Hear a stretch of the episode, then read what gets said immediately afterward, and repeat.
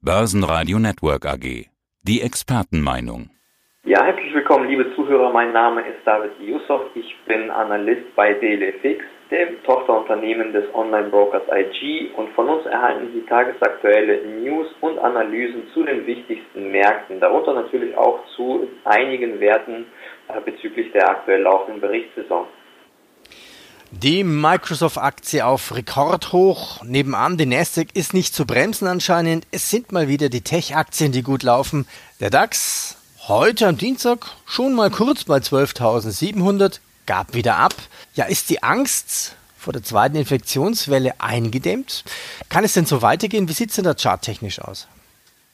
Ja, charttechnisch danach aus, als würde eventuell ein Hoch in der Mache sein, wenn wir uns auf jeden Fall zumindest den äh, Tageschart anschauen, also auf Tagesbasis. Aber so sicher ist das noch nicht, denn es scheint auch, dass äh, der Erholungstrend weiterhin intakt ist und dieses starke Zurückkippen haben wir noch nicht gesehen. Ich denke mal, unter 12.000 sollte der DAX schon fallen, um eben ein Hoch zu bestätigen. Das ist noch nicht passiert. Und dementsprechend äh, gibt es, ich würde nicht sagen genug Gründe, um sich wieder zu erholen, aber wir haben ja insgesamt im Kontext einen guten Grund, warum Aktien jetzt stabil sind. Wir haben sehr viel Liquidität im Markt, die Nachfrage ist da und solange diese Nachfrage da ist, wird es wahrscheinlich aus meiner Sicht immer wieder Angriffsversuche der Bullen geben. Es sei denn etwas sehr stark gravierendes passiert, also schlechte, super schlechte News. Was die zweite Ansteckungswelle anbetrifft, da bleibe ich so ein bisschen skeptisch, dass sie sehr hohe Erwartungen für die Bären hegen dürfte. Wir haben ja vor einigen Monaten schon mitgekriegt, dass zum Beispiel die Regierung gesagt hat, wenn es um zweite Lockdown-Phasen geht, dann wird das Ganze eher auf Bundeslandebene geklärt und nicht mehr auf nationaler Ebene. Eine zweite National-Lockdown-Phase ist ausgeschlossen. Und das ist ebenfalls ein Grund dafür, wo ich glaube, dass Solange das der Fall ist und die Regierung da in dieser Hinsicht ähm, ihre Meinung beibehält, sollten wir nicht zu viel erwarten, beziehungsweise die Bären sollten nicht zu viel erwarten in dieser Hinsicht. Die Earnings laufen, besonders in den USA gab es schon viele Zahlen. Bei uns berichten allein in dieser Woche zehn DAX-Werte. Bevor wir uns die deutschen Werte anschauen, wie bewertest du die US-Berichte? Also die US-Berichte fallen ja deutlich besser aus als erwartet, aber das ist auch nicht verwunderlich. Zumindest was die ähm, Gewinne angeht, das Gewinnwachstum. Beim Umsatz sieht es so ein bisschen anders aus. Aber beim Gewinnwachstum, also 63 Prozent per letzten Freitag der Unternehmen, S&P 500 Unternehmen haben berichtet per letzte Woche und davon 84 Prozent davon haben halt eben Gewinne über den Erwartungen präsentiert.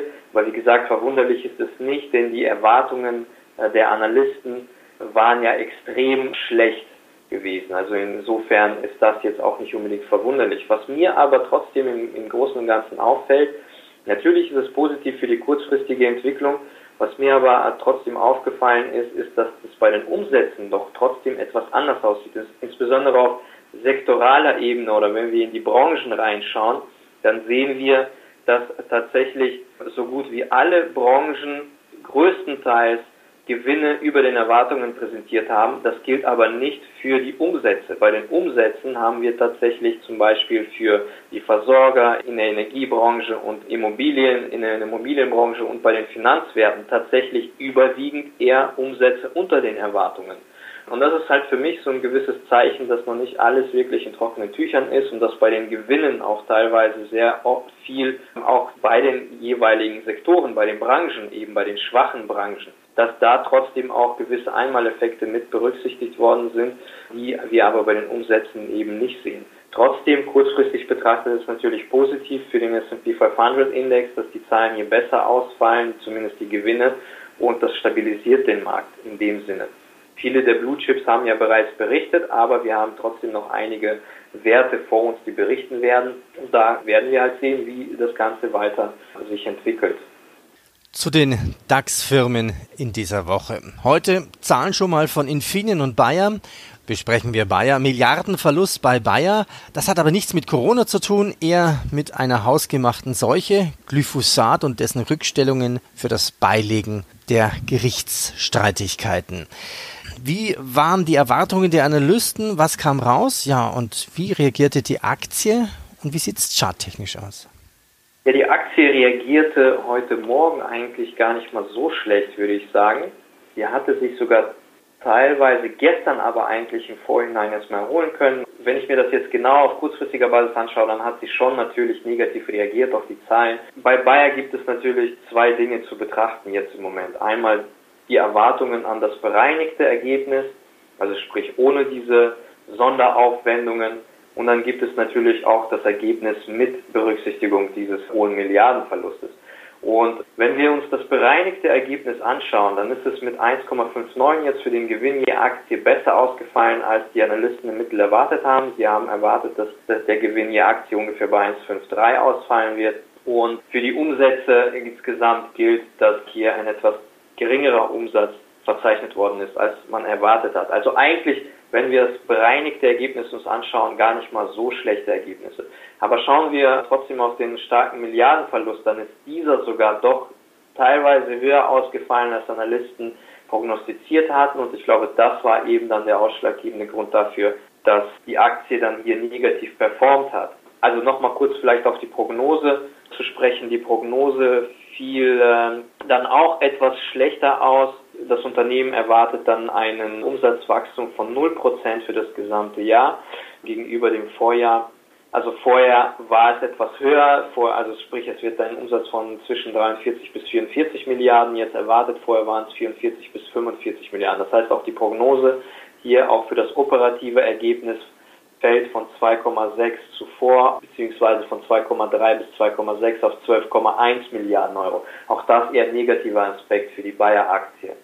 Soweit dazu, also charttechnisch betrachtet, bestätigt es das Ganze. Also dieses Problem, das Glyphosat-Problem ist ja auch noch lange nicht gelöst. Das heißt, es kann noch weitere Rückstellungen kosten, weitere Milliarden eventuell, weil eben dieser Vergleich, so wie es aussieht, trotzdem noch nicht in trockenen Tüchern ist. Also das heißt, wir sollten von der Bayer-Aktie im Moment wirklich nicht viel erwarten, egal ob sie gut durch die Corona-Krise im operativen Geschäft gekommen ist oder nicht. Und charttechnisch würde ich die 55 Euro Marke jetzt im Blick behalten, aus meiner Sicht zumindest. Solange wir noch darüber bleiben, denke ich mal, ist es noch okay, kann, könnte sich eine gewisse Stabilität eventuell durchsetzen, aber darunter wird es halt dann nochmals kritisch und wir könnten die letzten Tiefs bei 45 nochmal ansteuern. Wie hoch sind die Analystenerwartungen bei den anderen DAX-Werten? Wie groß sind die Corona-Einflüsse durch den staatlichen Lockdown? Suchen wir uns noch welche heraus, die da kommen werden. Was ist denn von der Adidas zu erwarten? Eher wahrscheinlich weniger Umsatz. Genau, also Adidas gehört eigentlich zu den wenigen Unternehmen, für die auch tatsächlich ein, also zumindest zu den wenigen großen, nach Marktkapitalisierung größten Unternehmen im DAX, für die tatsächlich wieder ein Gewinnrückgang erwartet wird. Sowohl im ersten Quartal hat Adidas bereits einen Gewinnrückgang verzeichnet und für das zweite Quartal wird ebenfalls ein Gewinnrückgang erwartet seitens der Analysten. Adidas wird die Zahlen am Donnerstag präsentieren. Und hier wird es natürlich interessant zu sehen, ob vielleicht das zweite Quartal doch nicht so schlecht ausgefallen ist. Adidas Umsätze ebenfalls werden belastet, also die Erwartungen der Analysten liegen für das zweite Quartal von einem Verlust von 1,32 für den Verlust je Aktie. Ja, im Vergleich zum Vorjahr, im Vorjahr äh, lag der Gewinn je Aktie bei 2,33. Und für den Umsatz wird ein Einbruch von 5,5 im Vorjahr auf 3,25 Milliarden erwartet. Im ersten Quartal hat bereits das Unternehmen einen Gewinneinbruch von 97 Prozent verzeichnet. Ich schätze mal, warum das Ganze, weil Adidas natürlich die, die größten Umsätze, Gewinne durch Store-Verkäufe macht und zwar weltweit. Und wenn wir uns überlegen, wie die Corona-Krise ja verlaufen ist, zuerst in China, wo auch ein sehr starker Absatz für Adidas liegt, danach in der EU, das heißt sowohl im ersten Quartal wurden die Umsätze belastet, dann auch im zweiten Quartal jetzt. Und eventuell sehen wir dann zunächst einmal im dritten Quartal jetzt eine gewisse Verbesserung, aber es verwundert dementsprechend nicht, dass für Adidas eben diese schlechten Erwartungen im Moment bestehen. Und charttechnisch betrachtet hat sich trotzdem die Adidas-Aktie stabil halten können, eben mit der insgesamten Aktienmarktstabilität und bleibt auch eigentlich noch in einer gewissen Konsolidierung, aber trotzdem noch im Erholungstrend aus meiner Sicht. Also ich denke mal, Kurse unter 132 Euro je Anteilsschein würden darauf hindeuten, dass der Erholungstrend beendet worden ist und wir tiefere Kurse sehen könnten. Im Moment bleibt die Aktie aber noch teilweise stabil, aber wie gesagt, nicht aufgrund der äh, fundamentalen äh, internen Performance, sondern ähm, durch die eben gesamte Aktienmarktstabilität.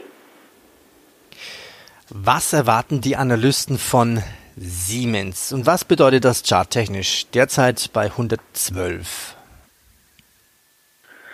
Für Siemens erwarten die Analysten einen Umsatz von 12,57 Milliarden per drittes Geschäftsquartal und das wäre ja fast die Hälfte weniger im Vergleich zum Vorjahresquartal, also schon ein ziemlich äh, starker Einbruch. Und das Ergebnis je Aktie soll mit 0,46 Euro bei ungefähr 63,5 Prozent geringer liegen als in dem dritten Geschäftsquartal 2018, 2019. Ich vermute mal, dass Siemens annähernd diese Erwartungen treffen wird. Laut der Geschäftsführung soll auch dieses dritte Geschäftsquartal so langsam die Talsohle erreichen und dann äh, in den kommenden Quartalen sich eine Erholung anschließen, zumindest operativ. Und dementsprechend sollte man eventuell für Siemens speziell die Prognosen im Auge behalten, wie diese denn ausfallen werden im Rahmen eben äh, dieser Bilanzzahlen die, wenn ich mich nicht täusche, auch am Donnerstag präsentiert werden oder morgen bereits schon. Aber ich glaube, nee, das wird schon, werden auch am Donnerstag präsentiert. Und charttechnisch betrachtet sehen wir auch, dass die Siemens-Aktie sich ebenfalls deutlich stabil halten konnte mit dem DAX auch zusammen eben und befindet sich auch noch im Erholungstrend weiterhin. Der wichtige Kursbereich für mich hier ist, befindet sich zwischen 105, 107 Euro, die Anteil scheint. Solange wir da drüber bleiben, bleibt aus meiner Sicht der Erholungstrend noch weiterhin intakt. Darunter könnten wir aber ziemlich schnelle Abverkäufe in Richtung 100 sehen, würde ich sagen. Unter 100 es wäre dann äh, tatsächlich die Bestätigung dessen, dass der Erholungstrend zunächst einmal vorüber ist. Derzeit über 180, heute Morgen schon bei 183 die Allianz. Auch ein Corona-Verlierer im Umsatz. Was sind hier die Analystenerwartungen? Für die Allianz erwarten die Analysten ebenfalls einen starken Gewinnrückgang. Und zwar um ja, mindestens 10 Prozent. Der Gewinn je Aktie im Mittel soll bei ungefähr 3,74 Euro liegen, nach 5,10 im zweiten Quartal 2019. Und für den Umsatz aber eigentlich nur ein leichter Verlust von 33,2 Milliarden im Vorjahresquartal auf 32,76 äh, Milliarden. Nichtsdestotrotz, also interessant wird es bei der Allianz auf jeden Fall werden, und zwar morgen wird, wird der Bericht vorgelegt, weil noch nicht so wirklich klar ist, wie äh, krass denn sich die Krise jetzt hier tatsächlich auf das operative Ergebnis auch der Allianz ausgewirkt hat. Das Unternehmen hat ja auch die Prognose, die Jahresprognose zuletzt fallen gelassen. Und wenn eben das zweite Quartal vielleicht doch nie so schlecht ausgefallen ist, könnte man eventuell vermuten, dass vielleicht die Prognose wieder revidiert aufgenommen wird. Das wäre zumindest eine gewisse Überraschung oder da besteht ein gewisses Überraschungspotenzial. Aber viel erwarten sollte man äh, tatsächlich von der Allianz nicht. Ich denke, man wird sich eher vorsichtig geben. Versicherungskonzerne insgesamt gehören mit doch zu den Leidtragenden der gesamten Corona-Krise aufgrund der vielen Ausfälle Viele Veranstaltungen wurden abgesagt, die Versicherung in Anspruch genommen und so weiter und so fort. Und diese Dinge wirken sich ja tatsächlich auch auf äh, eben die Versicherungsergebnisse aus. Charttechnisch betrachtet bestätigte diese Erwartung das Ganze auch. Also das heißt deutlich schwächer eigentlich als einige der Werte, die ich eben genannt habe, jetzt bis auf Adidas zumindest oder Infineon hat ja auch ziemlich guten äh, Kursverlauf. Äh, die Daten wurden ja, die Bilanzzahlen wurden heute präsentiert, auch die Prognosen nach angehoben. Und bei der Allianz-Aktie sieht es halt eben etwas schwächer aus. Trotzdem bleiben wir eigentlich noch im Trend. Und hier gilt es halt, ich würde sagen, die 172 zu halten. Also solange wir über das 172 bleiben, ähm, ist aus meiner Sicht auch der Erholungstrend noch intakt. Aber es sieht so aus, als würde die Allianz-Aktie es erst einmal mit einer gewissen Schwäche zu tun bekommen. Sie ist heute zwar noch stabil und gestern auch stabil, ähm, aber wir müssen jetzt erstmal abwarten, wie die Zahlen morgen dann ausfallen werden. Positive Überraschungen könnten natürlich ebenfalls stattfinden. Schauen wir mal, wie das dann morgen aussehen wird. Besprechen wir noch eine Aktie, die Pharma KGAA im DAX, die Merck. Sie ist ja vielleicht ein Gewinner der Pandemie. Die Aktie derzeit bei 111.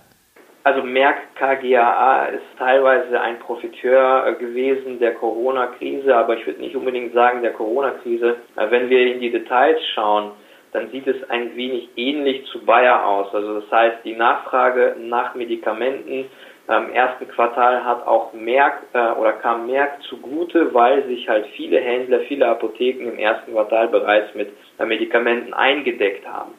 Und genau aus diesem Grund erwartet auch Merck selbst äh, als Unternehmen, dass es im zweiten Quartal nicht so gute, starke Zahlen geben wird wie im ersten Quartal, weil eben die Nachfrage, weil sich eben die Händler bereits im ersten Quartal eingedeckt hatten. Und dass, wenn wir uns die, im Detail auch die Bayer-Zahlen anschauen, dann gilt ungefähr dasselbe, jetzt ausgenommen der anderen Probleme. Das heißt, für den Gewinn je Aktie erwarten Analysten für Merck ein Gewinn je Aktie von 1,33. Das wäre trotzdem immer noch ein Rückgang von 13 Prozent im Vergleich zum Vorjahresquartal. Und beim Umsatz soll es einen Zugewinn aber geben von 3,2 Prozent. Äh, wie gesagt, aber trotzdem im Vergleich zum Vorjahresquartal. Wenn wir uns das erste Quartal des Jahres anschauen, dann dürfte es wahrscheinlich nur eher leichte äh, Rückgänge geben. Die Prognosen hatte Merck ja nicht aus dem Bericht genommen zuletzt und auch hier, also das heißt, ich würde nicht sagen, dass Merck ein extremer Profiteur der Corona-Krise gewesen ist. Das sind ja eindeutig die Technologie-Softwareunternehmen gewesen. Nichtsdestotrotz ein fundamentales, positiveres Chancenverhältnis, Chance-Risiko-Verhältnis besteht bei Merck, weil eben auch das erste Quartal schon positiv ausgefallen. Merck hat auch nicht die Probleme, die Bayer hat und könnte tatsächlich hier womöglich weiterhin stabil bleiben. Und charttechnisch betrachtet sehe ich dann ebenfalls den Erholungstrend noch weiterhin intakt in der Merck-Aktie und ungefähr bei, ja, ich würde sagen, sogar erst unter 105, 100, 107 wäre das erste Anzeichen für das erste negative Anzeichen für das Ende der Erholung, aber unter 105 wäre dann wahrscheinlich dann die endgültige Bestätigung, dass die Erholung zu Ende ist, zumindest vorübergehend. Das ist im Moment noch nicht der Fall. Und gestern haben wir einen besonders starken Tag in der Merck-Aktie gesehen. Und es könnte sein, dass sich dies jetzt eben fortsetzt, auch jetzt im Moment, als der DAX doch stärker wieder eingebrochen ist. Kurz nach Eröffnung bleibt die Merck-Aktie allerdings relativ stabil aus meiner Sicht. Und das spricht halt eben dafür, dass hier ein positiveres fundamentales Chancen-Risiko-Verhältnis bei der Aktie besteht. David, danke dir für den Überblick der Analysteneinschätzungen und deine Chartanalysen. Merci. Sehr gerne, danke auch. Börsenradio Network AG. Das Börsenradio für Broker.